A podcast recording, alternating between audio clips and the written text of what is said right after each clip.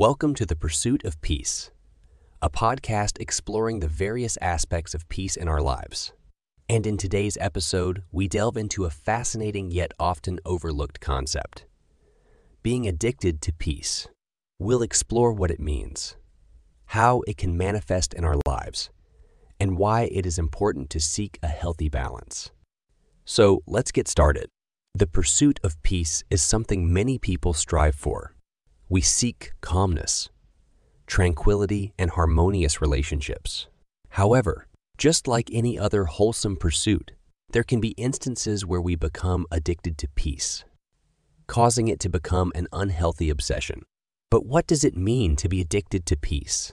Being addicted to peace refers to an excessive desire for peace and an unwillingness to engage in conflict or confront difficult emotions. It often stems from a fear of disruption to our harmonious state, or a desire to avoid any stress or discomfort. While peace is undoubtedly essential in our lives, an addiction to peace can hinder our personal growth and lead to complacency.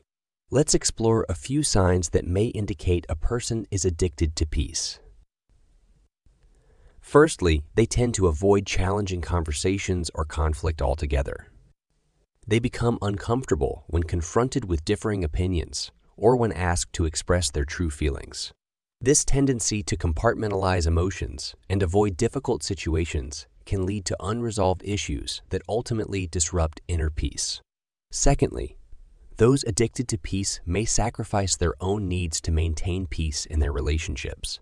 They may suppress their desires, compromise excessively, or overextend themselves to avoid any potential disagreement or conflicts. While this may temporarily maintain a sense of peace, it can lead to resentment or an unbalanced power dynamic. Thirdly, being addicted to peace can manifest as an aversion to change. Change is an inevitable part of life, and embracing it is crucial for personal growth. However, addicts of peace may resist change, fearing it will disrupt their carefully cultivated sense of serenity. This rigid mindset can hinder progress and prevent individuals from pursuing new opportunities or taking necessary risks. So, why is it important to strike a balance and avoid becoming addicted to peace? Firstly, an addiction to peace often masks underlying issues.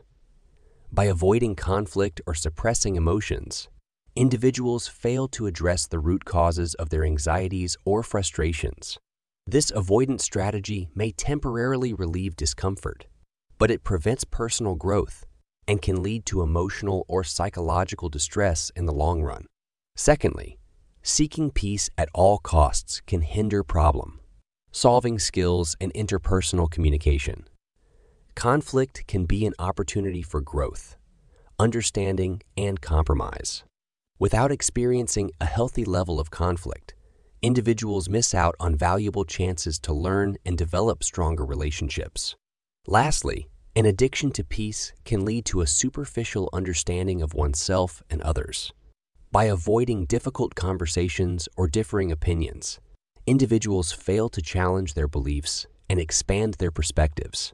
Genuine connection and empathy thrive in situations where people can openly express their thoughts and feelings, even when they differ from our own. So, how can we strike a balance and avoid becoming addicted to peace? Firstly, we need to recognize and acknowledge our fears and discomfort around conflict. Understanding that conflict is an opportunity for personal and relational growth is the first step towards overcoming our addiction to peace. Secondly, we can practice active listening and open mindedness in our interactions with others. By genuinely seeking to understand different perspectives, we can create a safe space for dialogue and promote healthy communication. Lastly, we need to embrace change and adapt to new circumstances.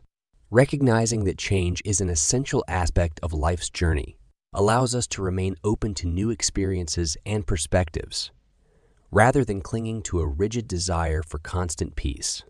As we conclude today's episode on being addicted to peace, let's remember that peace is not a passive state of being. It requires work, introspection, and the willingness to confront discomfort and conflict. By avoiding excessive peace seeking behaviors, we can create an authentic and balanced sense of peace in our lives. Thank you for joining me on this exploration of being addicted to peace. I hope you found it insightful and thought provoking.